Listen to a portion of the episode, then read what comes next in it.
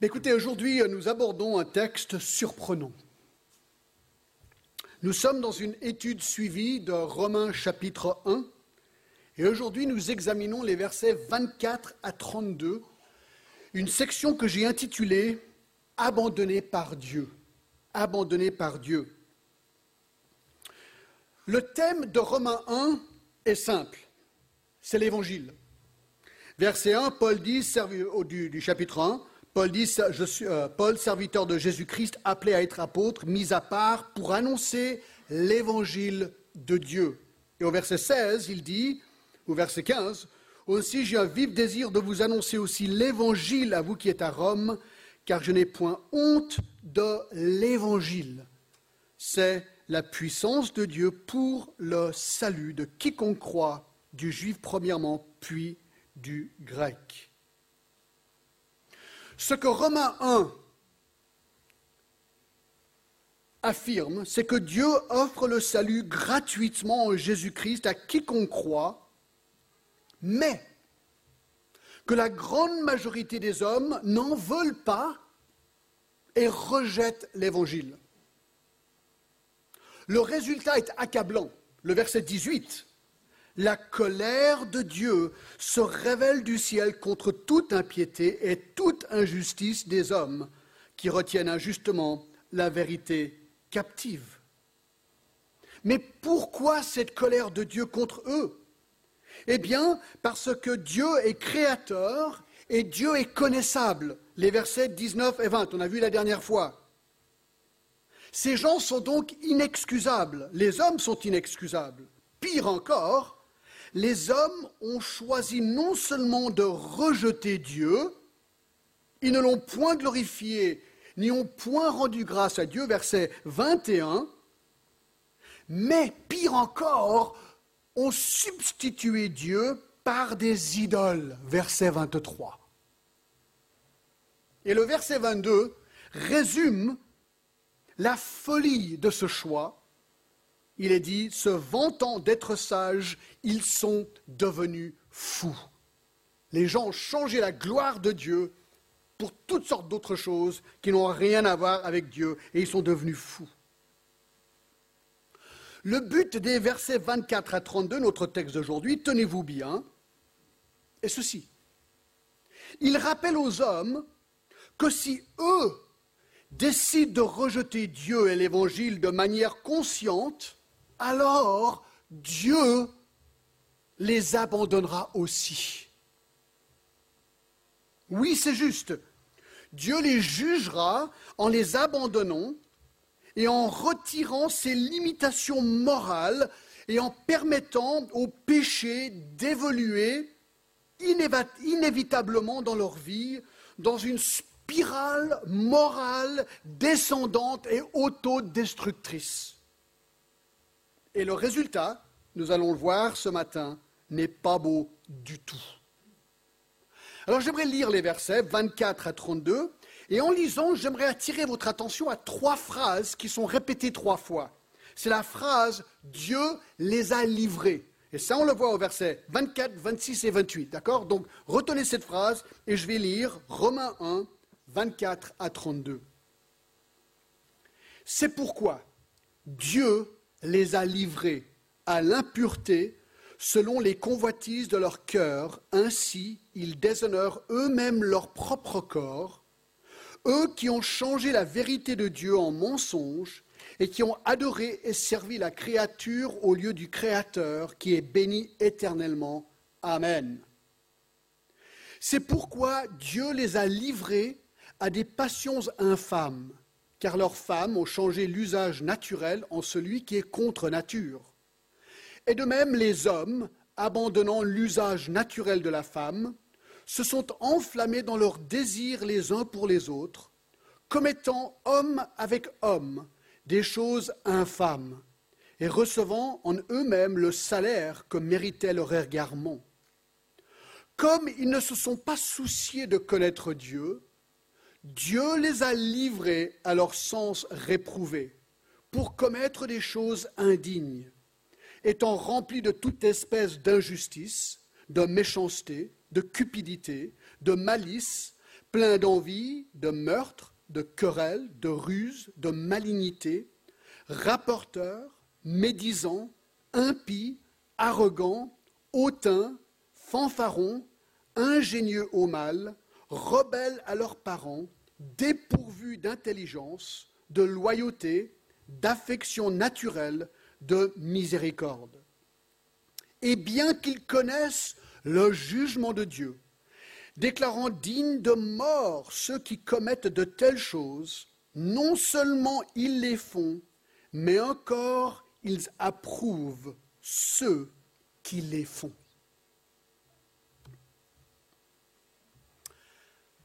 Avant d'examiner en détail ces quelques versets, juste quelques pensées sur le sujet des jugements de Dieu.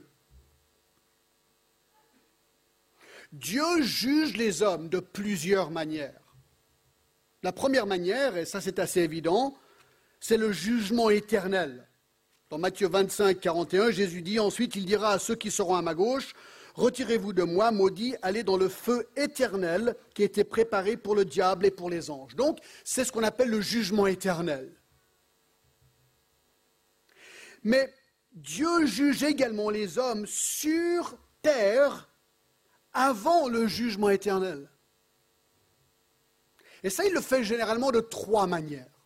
Je, globalise. Premièrement, il y a ce qu'on appelle le jugement indirect. Ce seraient les conséquences naturelles de mauvaises décisions. Par exemple, tu bois, tu roules trop vite, tu as un accident et tu es paralysé pour la vie et tu tues quelqu'un. Ça, c'est un jugement indirect. Aussi, les catastrophes naturelles font partie de ce jugement indirect. Les accidents, les maladies. Nous vivons, la Bible nous dit, dans un monde déchu et maudit. Ces drames sont des rappels comme quoi le salaire du péché, c'est la mort, et la mort peut arriver à n'importe quel moment. Donc ça, c'est les jugements indirects. Ensuite, il y a les jugements directs. Là, il y a plein d'exemples dans la Bible, par exemple le déluge. Le déluge, c'était un jugement de Dieu sur le péché du monde. Les dix plaies contre Pharaon et contre l'Égypte, c'était des jugements directs de la part de Dieu. Il y a plein d'exemples dans la parole de Dieu. Donc il y a le jugement éternel, jugement indirect, jugement direct, Quatrièmement, et c'est ce qu'on va voir aujourd'hui, il y a ce qu'on appelle le jugement de l'abandon. Le jugement de l'abandon. Pour les hommes qui décident de rejeter Dieu de manière consciente, nous apprenons dans le texte d'aujourd'hui que Dieu les abandonne. À un moment, il retire ses limitations morales afin de permettre au péché d'évoluer inévitablement dans leur vie. C'est comme si Dieu dit, tu veux pécher, tu veux te rebeller contre moi et pécher et continuer à te pécher. Alors il dit, d'accord, vas-y, et j'enlève l'imitation pour que tu puisses y aller à fond. Et quelque part, Dieu juge le péché par le péché. Et c'est exactement ce qu'on voit dans les versets devant nous, Romains 1, 24 à 32 nous avons une description étonnante du jugement de Dieu, de l'abandon à l'égard des hommes qui rejettent Dieu. Il abandonne, Dieu abandonne ces gens de manière délibérée dans leur péché. Et spécifiquement, ce texte nous dit que Dieu livre les hommes à trois aberrations morales. On va les voir. Numéro un. Numéro un. Dieu les livre à l'impureté. Dieu les livre à l'impureté. Regardez le verset 24, c'est pourquoi Dieu les a livrés à l'impureté, ça ne peut pas être plus clair, selon les convoitises de leur cœur, ainsi ils déshonorent eux-mêmes leur propre corps. Eux qui ont changé la vérité de Dieu en mensonge et qui ont adoré et servi la créature au lieu du Créateur qui est béni éternellement. Amen. Alors regardons ces versets. C'est pourquoi. C'est pourquoi alors bien sûr, il faut reculer en arrière. Verset 23, ils ont changé la gloire du Dieu incorruptible en image représentant l'homme corruptible des oiseaux, des quadrupèdes, des reptiles. Il est en train de dire que les hommes qui ont changé la gloire de Dieu en idolâtrie, les idolâtres vont recevoir le verset 24. C'est pourquoi Dieu les a livrés C'est un terme judiciaire qui décrit la remise d'un prisonnier. On prend un prisonnier, on le livre à la justice. Clac, c'est fait. C'est intéressant, le mot, est euh, livré est utilisé dans 1 Corinthiens 13, 3, lorsque Paul y dit Et quand je distribuerai tous mes biens pour la nourriture des pauvres, quand je livrerai même mon corps pour être brûlé. Simplement, le mot est utilisé, livrer mon corps et être brûlé. C'est comme si à un moment donné, tu, te donnais à être brûlé. Bah, ce choix de te livrer à être brûlé, c'est le mot utilisé ici. Dans Ephésiens 5.2, le mot est utilisé pour décrire Christ qui s'est livré à la mort. À un moment donné, Jésus a dit, d'accord, j'y vais, je vais à la croix, et clac Il était livré, il n'y avait pas de marche arrière. Ephésiens 4.19 nous parle de personnes qui sont livrées au dérèglement. À un moment donné, moralement, tu dis, je me laisse aller. Tu te livres, tu livres ton corps au dérèglement. C'est intéressant que dans 2 Pierre 2, 4, ce même mot est utilisé pour décrire Dieu qui livre des démons à l'abîme, des démons qui sont livrés et jetés dans l'enfer. Donc c'est un mot délibéré, c'est ça qu'on veut voir. Alors, c'est un mot délibéré, mais le jugement de Dieu décrit ici n'est pas un déversement actif de sa colère sur les hommes. Ce n'est pas comme une, une lampe de feu, clac C'est pas ça. Non, ici, c'est un arrêt ou une retenue de la part de Dieu. Mais une retenue délibérée de la part de Dieu. Dieu abandonne l'homme dans le sens qu'il le laisse faire ce qu'il veut. Il le laisse aller à fond dans son péché sans chercher à l'arrêter et sans chercher à lui faire sortir de ce péché. Il le laisse pécher et il le laisse s'embourber dans l'horreur de son péché. C'est comme il, est dans la boue de son péché, Dieu le regarde, il le laisse descendre dans cette boue. Et nous le savons très bien, puisque le péché en lui-même ne satisfait pas l'homme, hein, c'est momentané la satisfaction, eh bien cet homme va se donner de plus en plus à ce péché et tôt ou tard s'auto-détruira.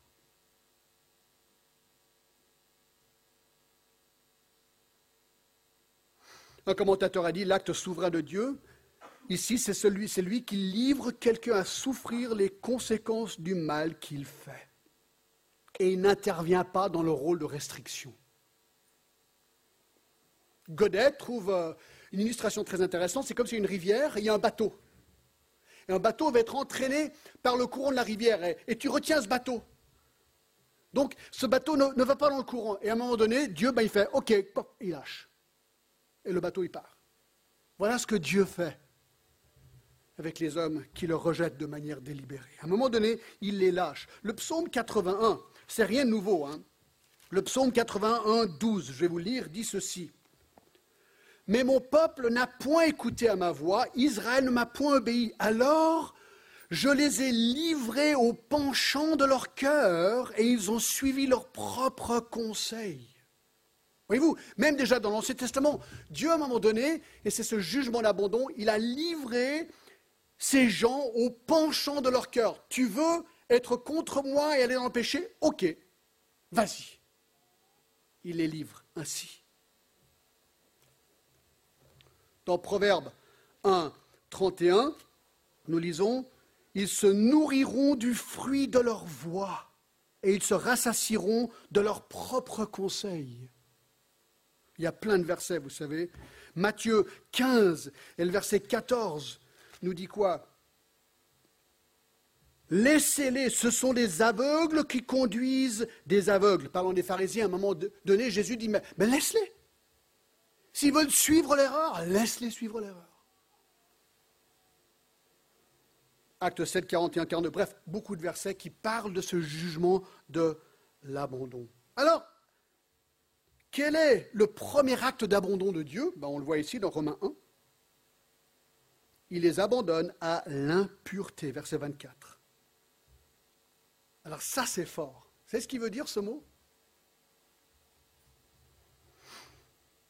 Je vais vous montrer le verset où il est utilisé pour vous montrer. Matthieu 23, 27 dit ceci Malheur à vous, scribes, pharisiens hypocrites, parce que vous ressemblez à des sépulcres blanchis qui paraissent beaux au dehors et qui au-dedans sont pleins d'ossements, de mort et de toute espèce d'impureté. Ce mot décrit les restes d'un corps décomposé, enterré.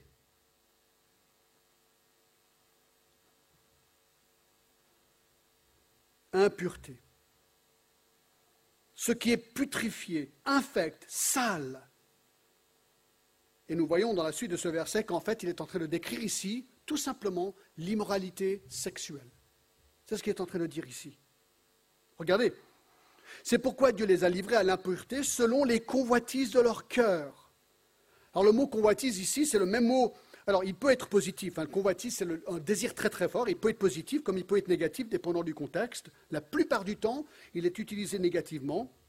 Il est dit, par exemple, euh, euh, dans 1 Timothée 6,9, mais ceux qui veulent s'enrichir tombent dans la tentation, dans les pièges et beaucoup de désirs insensés. Ce désir, c'est le désir de l'amour de l'argent. C'est un exemple, d'accord? C'est un désir pernicieux et dangereux.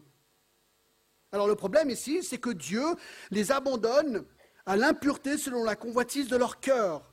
Alors ça, c'est un problème. Parce que quelle est la condition de l'heure humain, du cœur humain non régénéré? Ben, Jésus l'a dit dans Matthieu 15, car c'est du cœur que viennent quoi? Les mauvaises pensées, les meurtres, les adultères, la débauche, les vols, les faux témoignages, les calomnies. Alors Dieu est en train de dire, ok, tu veux me rejeter, d'accord, tu veux suivre les voies de ton cœur, d'accord, alors je te lâche, je t'abandonne, allez à fond dans les mauvaises pensées, dans les meurtres, dans l'adultère, dans la débauche, dans le vote, dans le faux témoignage, dans la calomnie. Je te lâche.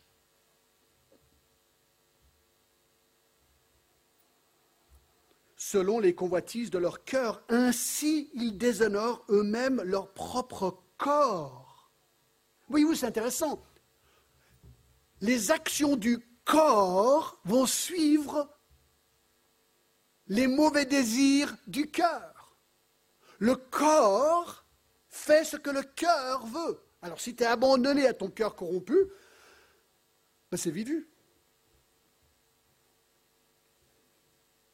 Alors quel est quel est l'usage correct du corps? Bonne question.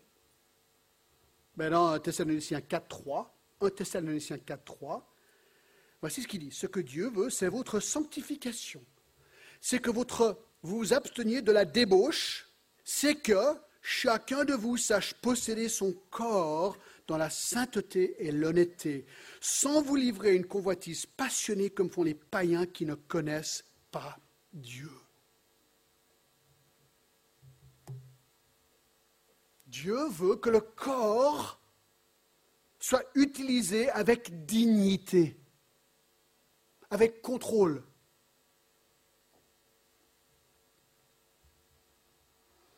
En Corinthiens 6, 13 encore. Je vous donne beaucoup de versets parce que je veux vraiment que ça vienne de la parole de Dieu et pas de moi, hein, ce qu'on est en train de dire ce matin. En Corinthiens 6, 13, les aliments sont pour le ventre et le ventre pour les aliments. Dieu détruira l'homme que l'autre. Mais le corps n'est pas pour la débauche. Voilà, c'est clair. Pornéia.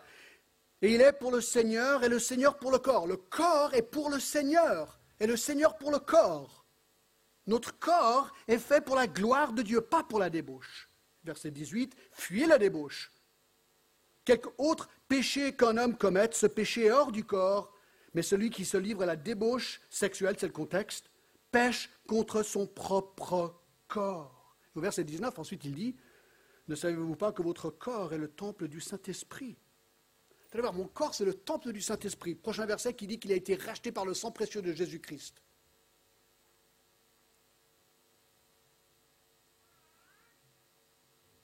Donc, Dieu a donné à l'homme encore pour une utilisation digne à la gloire de Dieu. Alors parlons sexuellement alors, puisque c'est le contexte.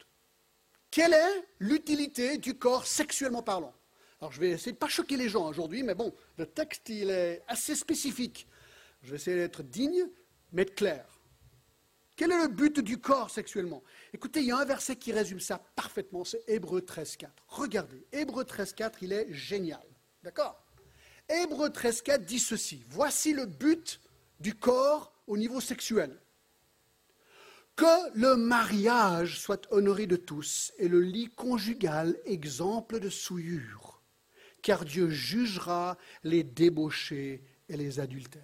Voyez-vous, il n'y a que trois options sexuelles dans la Bible. Il y a le mariage, ça c'est la volonté de Dieu. Le lit est réservé pour le mariage. Voilà. Il y a deux autres options sexuelles. Il y a l'adultère. L'adultère, c'est un péché sexuel avec un homme ou une femme mariée, d'accord Ou un homme marié ou une femme mariée qui couche avec quelqu'un d'autre. Ça, c'est l'adultère. Et la débauche, c'est toutes les autres options sexuelles qui sont ni adultère et ni mariage. C'est la débauche. Des personnes non mariées qui couchent ensemble, l'homosexualité, toutes ces autres choses qu'on va voir dans quelques minutes.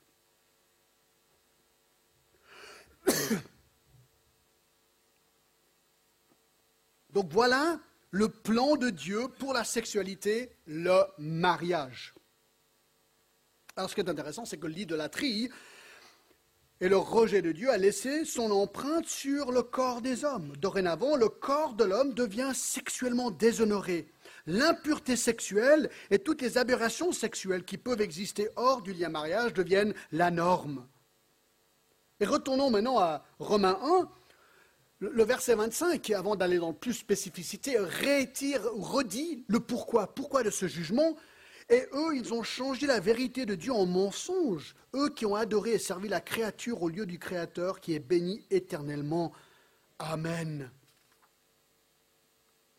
Il parle de ces hommes, ces hommes qui ont abandonné Dieu, ces hommes qui ont, ce qu'il dit ici, changé la vérité de Dieu en mensonge. Attendez voir, on l'a déjà vu hein, la semaine dernière. Dieu est le créateur, et ils ont dit non. Moi, je vais croire à un mensonge. Voilà ce que je vais faire. Je vais devenir idolâtre. Et c'est ce qu'il dit, encore au verset 25, ils ont adoré et servi la créature au lieu du créateur. Dieu a créé des choses, les hommes, par exemple, et ils ont décidé d'adorer l'homme au lieu de Dieu. Ils ont créé, Dieu a créé, par exemple, du bois, on l'a vu la semaine dernière, donc les hommes ont coupé les arbres, ils ont créé des idoles, ils ont dit voilà, je rejette Dieu, mais je vais me prosterner devant une idole. Mais c'est insensé, c'est complètement fou. Et c'est ce qu'il est en train de dire ici. Et là, à la fin de ce verset 25, qui est euh, servi la créature au lieu du Dieu créateur, qui est béni éternellement. Amen. Et là, Paul éclate dans une sorte de doxologie, mais par révulsion presque. Il est bouche bée du fait que des personnes décideraient d'adorer un homme ou un animal ou un insecte ou un bout de bois au lieu du créateur, qui lui seul est béni, le mot eulogie, qui mérite d'être loué. Il dit Amen, ainsi soit-il. il ne comprend pas comment l'homme substituer le vrai Dieu avec ces choses. Il, est complètement bouche bée.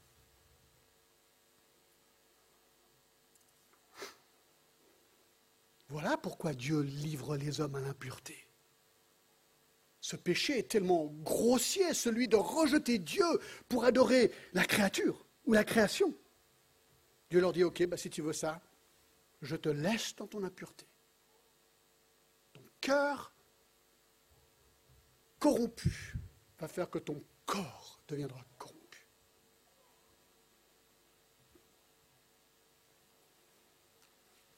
Donc, première chose, Dieu livre les hommes à l'impureté. Deux. Dieu livre les hommes à l'homosexualité. À l'homosexualité. Regardez le verset 26. C'est pourquoi Dieu les a livrés à des passions infâmes. Car leurs femmes ont changé l'usage naturel en celui qui est contre nature. Et de même les hommes, abandonnant l'usage naturel de la femme, se sont enflammés dans leurs désirs les uns pour les autres, commettant homme avec homme des choses infâmes, et recevant en, et recevant en eux-mêmes le salaire que méritait leur égarement. Voyez-vous, Euh, lorsque l'homme abandonne Dieu, la direction morale de sa vie est perdue. Puisqu'il échange la vérité de Dieu pour un mensonge, eh bien, Dieu livre ces gens à leurs passions infâmes, c'est ce qu'il dit au verset 26. Et l'aboutissement final de ces passions infâmes non maîtrisées, nous dit Paul ici, c'est l'homosexualité. C'est intéressant que les versets 26 et 27 contiennent l'enseignement le plus clair du Nouveau Testament sur le sujet de l'homosexualité. Alors bien que certains commentateurs révisionnistes aient cherché par des moyens un petit peu étranges d'affirmer que ces versets ne condamnent pas en fait l'homosexualité, honnêtement, moi je vous dis franchement, il faut faire de la gymnastique morale et théologique pour faire dire à ces versets ce qu'ils ne disent pas. Bien aimé, il n'y a pas d'autre moyen de lire ces versets que de la manière la plus simple, la plus claire, la plus franche, la plus honnête, et de conclure que ces versets disent exactement ce qu'ils disent. Il faut savoir que l'homosexualité n'est pas un nouveau phénomène. À l'époque de Paul, déjà l'homosexualité était très répandue. Un commentateur que j'ai, Barclay, affirme, je n'ai pas pu le vérifier, mais c'est ce qu'il lui affirme, que 14 des 15 premiers empereurs romains étaient homosexuels. Alors maintenant, est-ce que l'homosexualité est vraiment condamnée dans ces versets? Bien sûr, on va le voir. Mais regardez déjà quelques termes utilisés pour décrire cette pratique. Dans le contexte, on a vu que l'impureté du verset 24 parle d'impureté sexuelle. Déjà, il est dit au verset 24 qu'ils déshonorent eux-mêmes leur propre corps. Donc, dans le contexte, il y a déjà un déshonneur du corps. Mais regardez verset 26, c'est pourquoi Dieu les a livrés à des passions infâmes. Donc ce qui va suivre est décrit comme des passions infâmes. Et au verset 26, car leurs femmes ont changé l'usage naturel en celui qui est contre nature. Donc là, parlant de lesbiennes, il dit qu'ils ont changé la nature de leur corps en celui qui est contre nature. Ça devient encore plus clair au verset 27. Et de même, les hommes, abandonnant l'usage naturel de la femme, se sont enflammés dans le désir les uns pour les autres. Donc ils ont abandonné, eux, l'usage naturel de la femme, on y reviendra. Ils se sont enflammés dans leur désir les uns pour les autres. Et au verset 27, commettant homme avec homme des choses infâmes. Au verset 27, il dit qu'ils se sont égarés. Et au verset 27, qu'ils méritent le salaire de leur égarement. C'est assez clair. Alors regardez ce qu'il dit au verset 26. C'est pourquoi Dieu les a livrés à des passions infâmes. Ça veut dire que ce qu'on va voir, ce qu'on décrit, en fait, c'est un jugement de la part de Dieu. Alors, c'est peut être un petit peu confus. Est-ce que je suis jugé pour mon péché ou jugé par mon péché? La réponse est oui. La réponse est oui. On est jugé pour et par notre péché. C'est ce qu'il est en train de dire ici.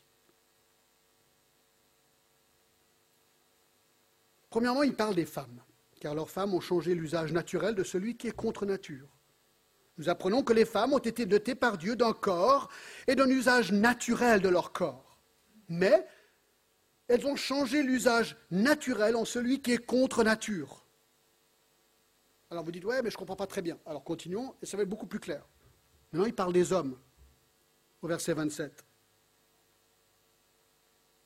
Les hommes, abandonnant l'usage naturel de la femme, se sont enflammés les uns pour les autres. Ici, Paul décrit le problème des hommes. Eux ont fait pareil.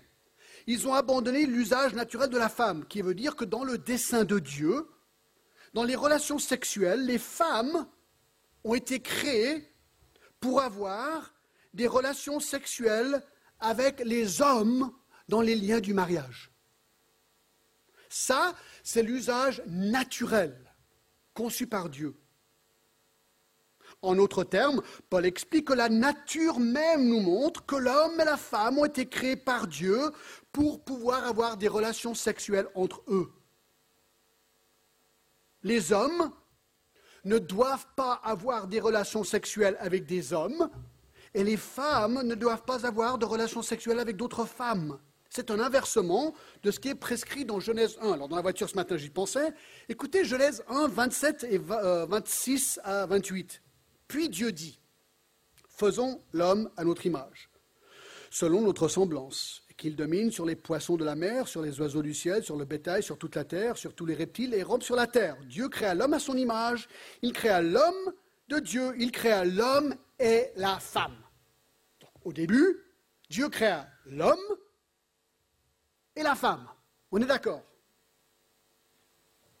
Dieu les bénit et leur dit, mais c'est intéressant ce qu'il leur dit là, soyez féconds, multipliez, remplissez la terre. voyez ce qu'il leur dit? Il leur dit, soyez féconds, multipliez et remplissez la terre. Il est en train de leur dire, faites des enfants. Voilà ce qu'il est en train de leur dire. Faites des enfants, faites-en beaucoup. C'est ce qu'il leur dit, hein. remplissez la terre.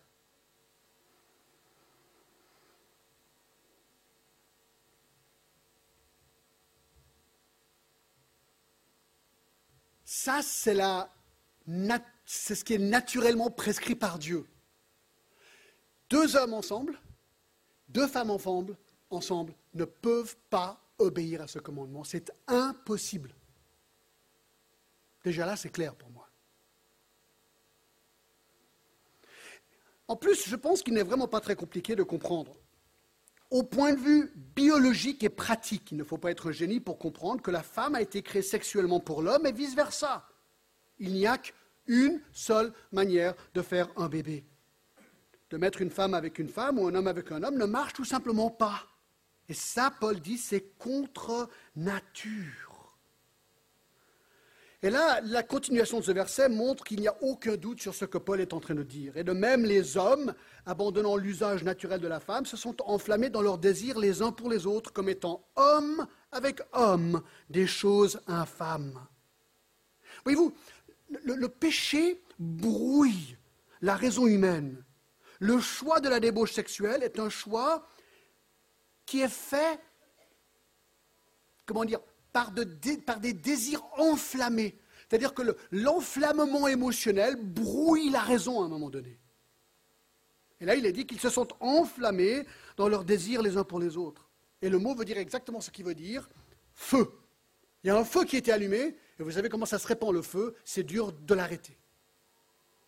Et donc leur passion, c'était comme un feu. Et c'est intéressant, je pensais à aussi Proverbe 7, 22. Là, il y a l'histoire d'un jeune garçon un jeune garçon, un jeune homme, qui est tenté par une prostituée. Alors il est dans la rue, il regarde, il a la trouille. Il dit j'y vais, j'y vais pas, j'y vais, j'y vais pas, j'y vais, j'y vais pas.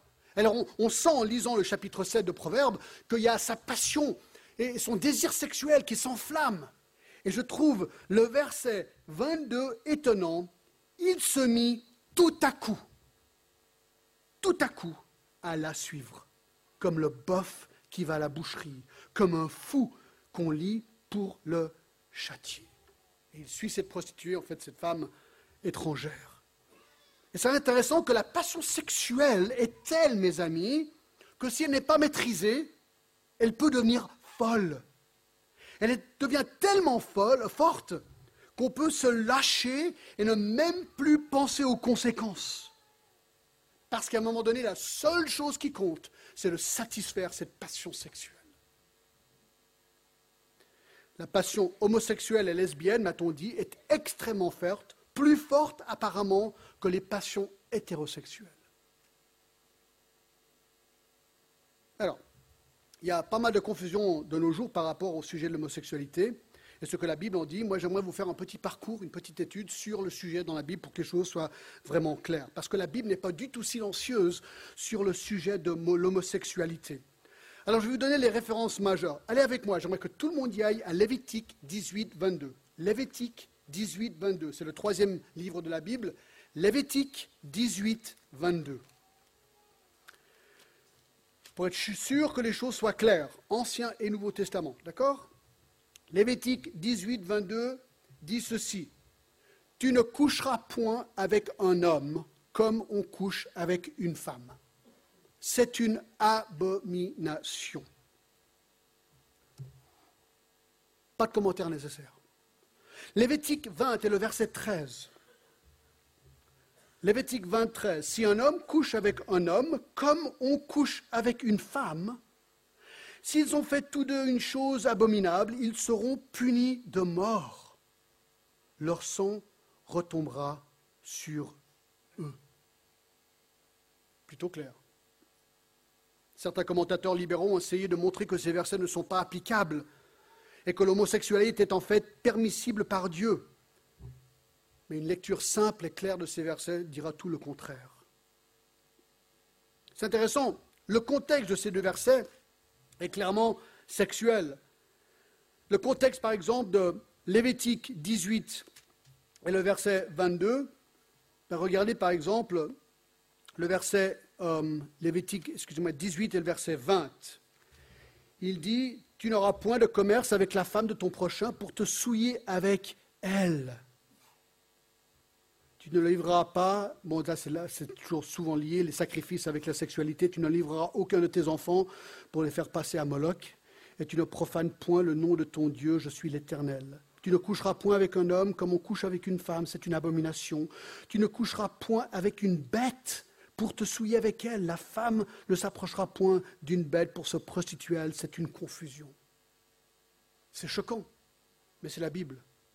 C'est tout dans ce même contexte de, choses non naturelles, la sexualité non naturelle. Dans Lévitique 20, aussi on a le contexte ici. Par exemple, verset 10, si un homme commet un adultère avec une femme mariée, il commet un adultère avec la femme de son prochain, l'homme et la femme adultère seront punis de mort. Si un homme couche avec la femme de son père, découvre ainsi la nudité de son père, cet homme et cette femme seront punis de mort, leur sang retombera sur eux. Si un homme couche avec sa belle-fille, ils seront tous punis de mort. Ils ont fait confusion, leur sort retombera sur eux. Et là, dans le contexte, si un homme couche avec un homme, comme on couche avec une femme, ils ont fait tous deux une chose abominable. Ils seront punis de mort. Leur sang retombera sur eux. Verset 15, si un homme couche avec une bête, il sera puni de mort et vous tuerez la bête.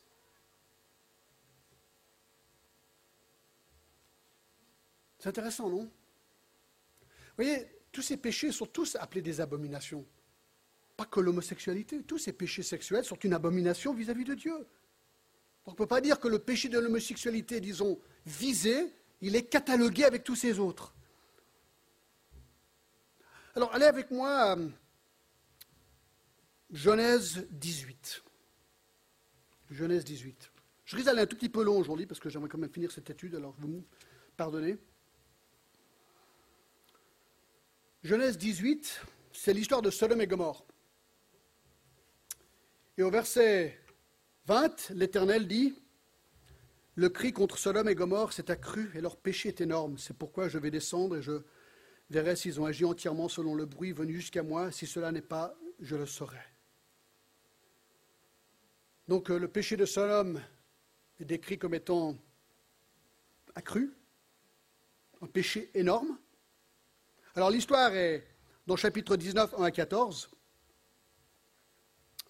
Euh, il y a deux anges au verset 1 qui viennent et qui sont là chez Lot. C'est des anges.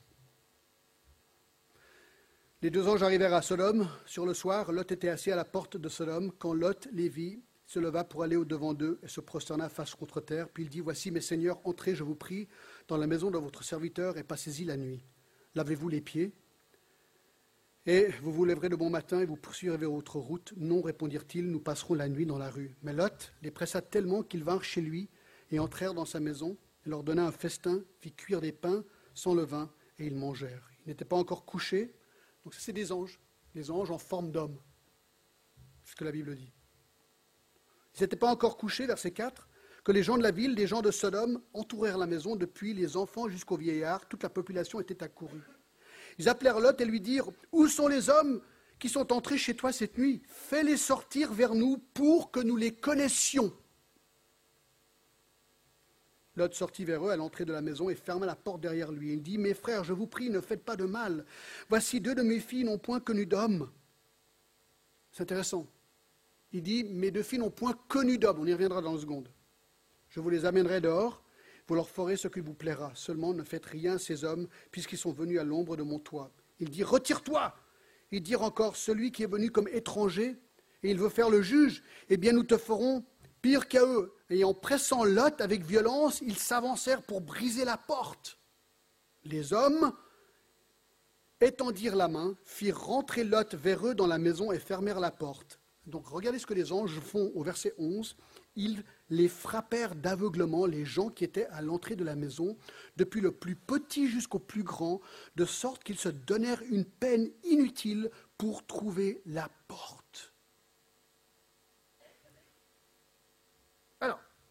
Ça, c'est le texte. Est-ce que ce texte parle d'homosexualité? Oui. Oui. Et la première raison, alors certains veulent dire, hein, les, révisionnistes veulent dire au verset 5, lorsque les gens de, Lot, les gens de Sodome disent euh, Où sont les hommes qui sont entrés chez toi cette nuit Fais sortir vers nous pour que nous les connaissions. Ils disent Ah ben voilà, on aimerait les connaître, quoi. On aimerait leur dire bonjour. Ça, c'est ce qu'ils disent. Ils disent donc le mot n'a aucune connotation sexuelle. Alors ça, c'est un gros, gros problème pour les révisionnistes. Pourquoi? Mais parce qu'au verset 8, c'est clairement le même mot utilisé dans une connotation sexuelle. Voici, deux de mes filles n'ont point connu d'homme. On ne peut pas le lire autrement que ça. Donc clairement, ces gens de Sodome veulent coucher avec ces deux anges. Et on peut imaginer que peut-être, puisqu'ils étaient anges, ils étaient particulièrement beaux. C'est pas impossible, bien qu'on ne le sait pas. Et ce qui est incroyable, c'est que ces deux anges les frappent d'aveuglement, mais leur désir sexuel, et c'est ce que je disais tout, à l'heure, est tellement fort que même aveugles, ils les veulent. Ce qu'il dit au verset 11. Et ils les frappèrent d'aveuglement, les gens qui étaient à l'entrée de la maison, depuis le plus petit jusqu'au plus grand, de sorte qu'ils se donnèrent une peine inutile pour trouver la porte. Attendez, il faut comprendre. Mais je crois qu'il y a une autre raison aussi qui nous montre que c'est un texte qui nous parle de l'homosexualité. Parce qu'encore de nos jours, dans le dictionnaire ou dans le langage courant, un sodomite, hein, on parle de sodomite, de sodomiser, de sodomie, eh c'est le vocabulaire courant pour décrire l'homosexualité. Donc même les gens non chrétiens regardent ce texte et concluent l'évidence qu'il s'agit vraiment de désir homosexuel. Regardez encore 2 Pierre 2, 6. 2 Pierre 2, 6. 2 Pierre de 6 à 7, il dit, euh, verset 5, il n'a point épargné le monde, c'est un texte de jugement, mais il les a sauvés huit personnes, dont Noé, ce prédicateur de la justice, pour qu'il, euh, lorsqu'il fit venir le déluge sur un monde impie. Verset 6, s'il a condamné à la destruction et réduit en cendres les villes de Sodome et Gomorre, oui, c'est vrai que je n'ai pas terminé l'histoire. Euh, ce, péché, à Sodome était tellement abominable que Dieu a détruit la ville par le feu. Vous vous rappelez Donc c'est quand même pas rien. Alors c'est ce qu'il dit ici s'il a condamné à la destruction et réduit en cendres les villes de Sodome et de Gomorre, les donnant comme exemple aux impies à venir, et s'il a délivré Lot le juste, profondément attristé à la conduite de ces hommes sans frein dans leur dérèglement. C'est intéressant, ici, il décrit le péché de Sodome sans frein dans leur dérèglement, dérèglement sexuel. Et dans Jude 6, Jude 6 et 7, on lit ceci, il a réservé pour le jugement du grand jour, donc le jugement éternel, enchaîné éternellement par les ténèbres, les anges qui n'ont point gardé leur dignité, mais qui ont abandonné leur propre demeure, que Sodome et Gomorre et les villes voisines, qui se livrèrent comme eux à la débauche et à des vices contre nature, sont donnés en exemple, subissant la peine d'un feu éternel. Et là, c'est très intéressant, parce que la phrase vice contre nature, littéralement dans le grec, c'est hétéros, donc quelque chose d'une autre nature, et sarkos qui veut dire chair, donc la chair. Donc le péché là est clairement euh, évoqué comme quoi il voulait une chair différente que la norme. Et la punition est drastique, subissant la peine d'un feu éternel. Allez avec moi, 1 Corinthiens 6, 9. 1 Corinthiens 6, 9. Là, on a une mauvaise nouvelle et une super bonne nouvelle. Si vous êtes tous déprimés, la déprime va être finie très vite. Regardez, c'est génial. C'est génial. 1 Corinthiens 6, 9. Ne savez-vous pas, Paul dit, que les injustes n'hériteront point le royaume de Dieu. Ne vous y trompez pas, ni les débauchés, ni les idolâtres, ni les adultères, ni les efféminés, ni les infâmes, ni les voleurs, ni les cupides, ni les ivrognes, ni les outrageux, ni les ravisseurs n'hériteront le royaume de Dieu.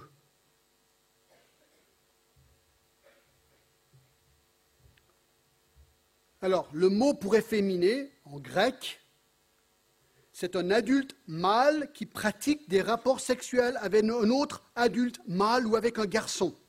Voilà ce que le mot veut dire. Homosexuel, sodomite, pédéraste. C'est intéressant en plus que ce mot se trouve entre le mot adultère et débauché, enfin entre, dans le même contexte, adultère et débauché. C'est ce qu'on me disait tout à l'heure, dans ces options sexuelles qui ne sont pas la norme. Et ce que je trouve très intéressant, c'est que quand les Juifs, dans l'année 270 avant Jésus-Christ, dans la Septante, la Septante c'était une traduction en grec de l'Ancien Testament, ils ont utilisé le même terme que le mot efféminé ici pour décrire le péché de l'homosexualité dans Lévitique 18, 22 et 20, 13 qu'on a vu tout à l'heure.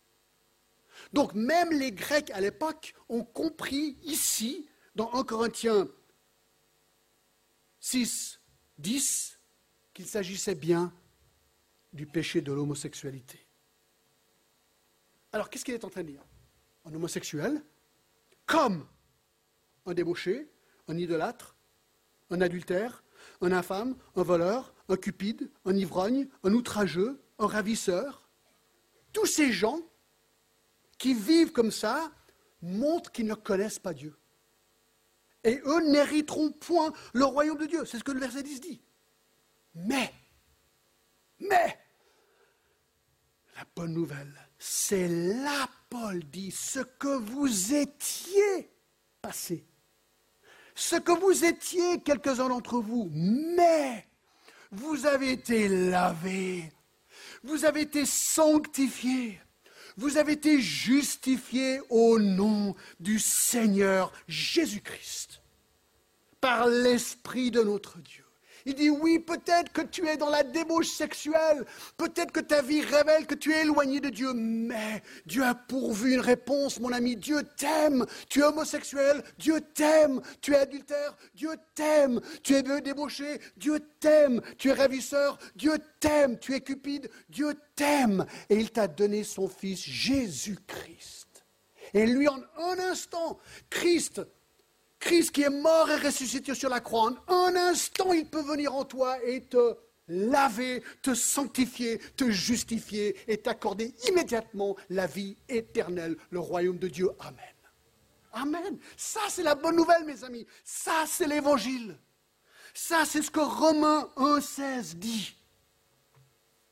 Ainsi, car je n'ai point honte de l'évangile, c'est la puissance de Dieu pour le salut, pour quiconque.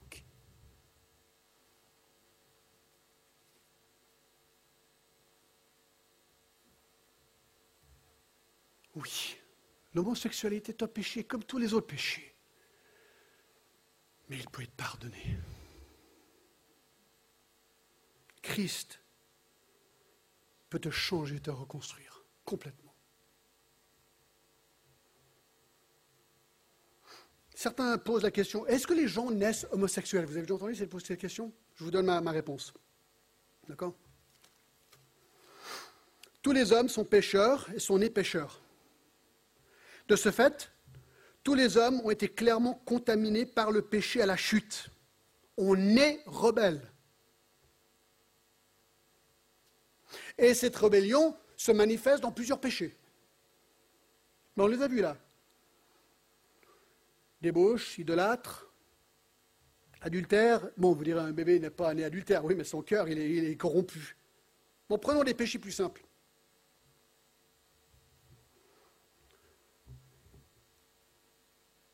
Est-ce que je suis né menteur? Oui. Si je suis né dans péché, je suis né menteur. C'est dans ma nature. En fait, c'est ce que Jésus a dit. Tout le, le cœur est corrompu. Donc, on peut dire que nous naissons tous contre nature. Pour certains, cela va se manifester à une tendance au vol, d'autres au mensonge, d'autres peut-être au meurtre, d'autres au péché sexuel mais on ne est pas plus homosexuel qu'on ne l'est menteur ou voleur. Alors la réponse est oui et non, vous vous rappelez? Et vous comprenez? Mais de toute façon, tous ces vices sont des conséquences de notre péché, et la seule solution à ce péché, c'est Jésus-Christ. Lui peut complètement transformer cela dans nos vies. Retournons à Romains 1. C'est pourquoi, verset 26, Dieu les a livrés à des passions infâmes, car leurs femmes ont changé l'usage naturel en celui qui est contre nature, et de même les hommes, abandonnant l'usage naturel de la femme, se sont enflammés dans leurs désirs les uns pour les autres, commettant homme avec homme des choses infâmes, en recevant eux-mêmes le salaire qui méritait leur égarement. Bon, je n'ai pas le temps de peut-être rentrer dans ce détail, puis vous savez, j'ai lu cette semaine certains des, des effets, des conséquences de l'homosexualité. C'est pas beau, c'est vraiment pas beau. Galates 6, 7 nous disent tout simplement ceci, ne vous y trompez pas, on ne se moque pas de Dieu. Ce qu'un homme aura semé, il le moissonnera aussi. J'ai un article ici par un médecin à New York qui a fait des milliers d'autopsies de corps homosexuels. Je peux vous l'envoyer si vous le voulez, c'est incroyable ce qu'il dit. Il n'était pas chrétien du tout mais il conclut en voyant les corps autopsiés d'homosexuels que la violence, les aberrations, ce qui se passe dans ce monde, c'est quelque chose pour lui qui, qui, vraiment. L'a étonné.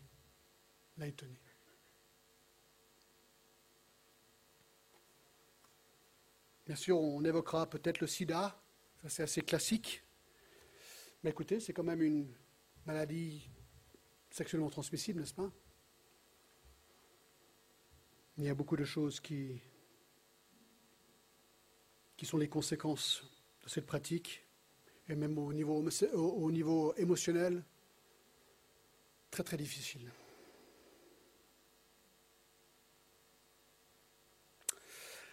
Alors écoutez, le troisième, euh, troisième chose à laquelle Dieu livre les hommes, c'est très simple, hein, je ne vais pas regarder ça en détail verset 28. Et comme ils ne se sont pas souciés de connaître Dieu, Dieu les a livrés à leur sens réprouvé. Troisièmement, Dieu les livre à l'irrationalité. L'irrationalité. Un sens réprouvé. Regardez ce qu'il dit ici, c'est très intéressant. Ils ne se sont pas souciés de connaître Dieu. C'est toujours le même problème. Ils ne voulaient pas connaître Dieu, ils ont été coupés de Dieu, donc Dieu maintenant les abandonne. Et là, il les abandonne dans leur sens réprouvé.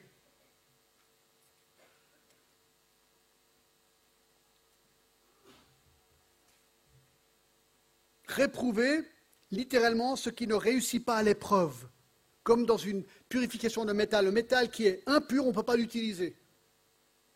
Il est dans ce sens-là réprouvé, il est impur. Et on a vu, hein, n'est-ce pas, dans le verset juste avant, au verset 22, se vantant d'être sages, ils sont devenus fous.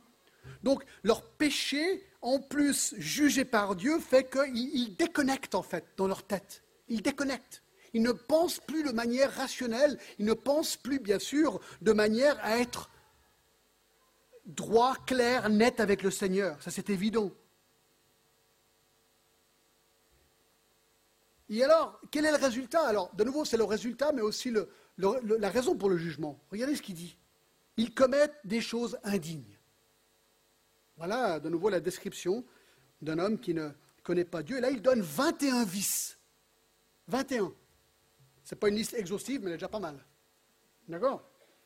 On va la parcourir vraiment très très vite. Il dit au verset 29, étant rempli de toute espèce d'injustice, un manque de rectitude morale. Ils sont remplis de méchanceté, ça ça veut dire méchant, de cupidité, ils pensent qu'à leur argent est de s'enrichir et profiter des autres pour y arriver. Ils sont remplis en plus, il dit, de malice. De malice. Faire le mal par des voies détournées. Plein d'envie, un sentiment de ne pas posséder le bien qu'un autre possède. C'est le sentiment de frustration par rapport à cela, une envie plein de meurtres, prêts à tuer par haine ou envie, plein de querelles, disputes passionnées et hostiles, plein de ruses, procédés habiles qu'on utilise pour tromper, plein de malignité, nuire à autrui de façon dissimulée. Verset 30. Rapporteur, personne qui par indiscrétion et pour nuire répète et rapporte. Médisant, dire le mal qu'on sait ou croit savoir sur le compte de quelqu'un d'autre. Impie, qui n'a pas le désir d'adorer Dieu. Arrogant, qui manifeste l'insolence orgueil, hautain qui marque une fierté arrogante, fanfaron qui se vante avec exagération, ingénieux au mal, doué à inventer le mal, rebelles à leurs parents, ça ça veut dire rebelles à leurs parents, dépourvus d'intelligence, ils ne pensent plus de manière juste, droite, équilibrée, dépourvus de loyauté, dépourvus de fidélité, et ils ne tiennent pas leurs engagements, dépourvus d'affection naturelle, tordus dans leurs affections et dépourvus de miséricorde, ils n'ont pas de pitié.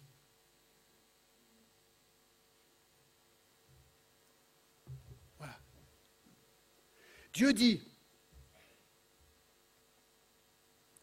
tu ne te soucies pas de me connaître? Ok, je te lâche. Vas-y. Et vas-y à fond. Et tu vas t'auto-détruire. Écoutez, moi je dis cette liste, je me dis, c'est ce qu'on voit autour de nous. Alors bien sûr, nous, on est sophistiqués ici, vous savez. Ces péchés sont très, sont, sont, sophistiqués. Regardez la sophistication de ces péchés. Il est noté dans le verset 32. C'est incroyable. C'est le monde à l'envers, mes, euh, mes, amis. Regardez, il dit Eh bien, qu'ils connaissent le jugement de Dieu, déclarant dignes de mort ceux qui commettent de telles choses, non seulement ils les font, mais encore, ils approuvent ceux qui les font. Super. Écoutez, vraiment, c'est super. C'est génial ce que vous faites là. C'est ce qu'il dit. Moi, j'ai l'impression que la télé, c'est ça, quoi. On applaudit ces choses qui sont tellement anti-Dieu.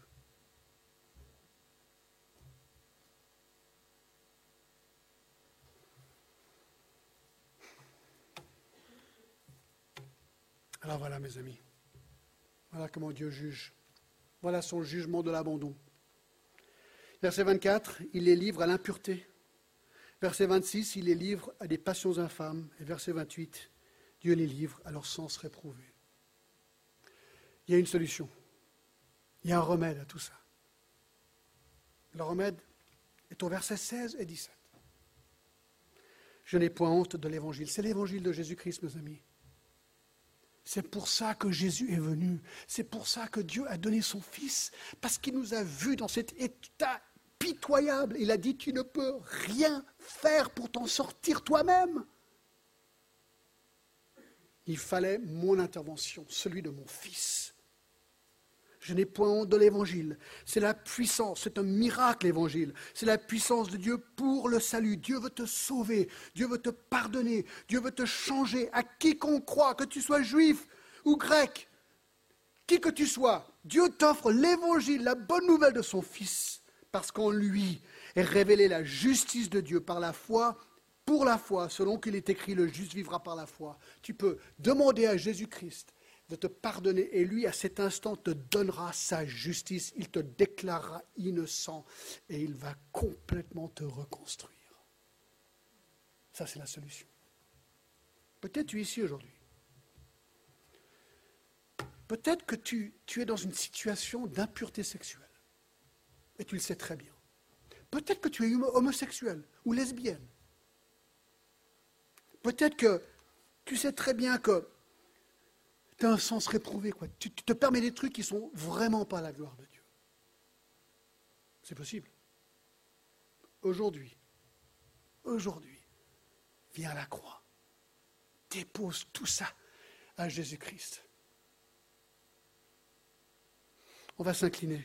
Peut-être, euh, Flavius, tu pourrais peut-être jouer un petit quelque chose. Prenons quelques instants, avant un dernier chant, avant de nous quitter. J'aimerais que vous preniez quelques instants de réflexion. J'ai dit beaucoup. C'est un passage très dur. Il est, il est très dur. Enfin, dur, on se comprend. Il est vrai. C'est pas qu'il est dur, il est vrai. Il est juste. Mais sache que l'arrière-plan de ce texte, c'est la grâce de Dieu. Viens à Christ maintenant. Dépose-lui tout ça. Prenons quelques instants de réflexion.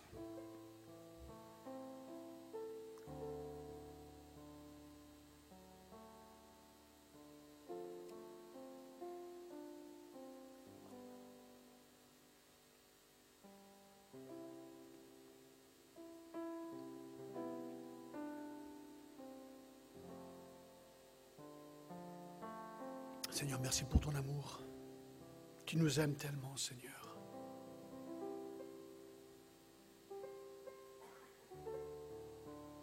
Seigneur, fais ton œuvre dans nos vies. Tu as libre accès.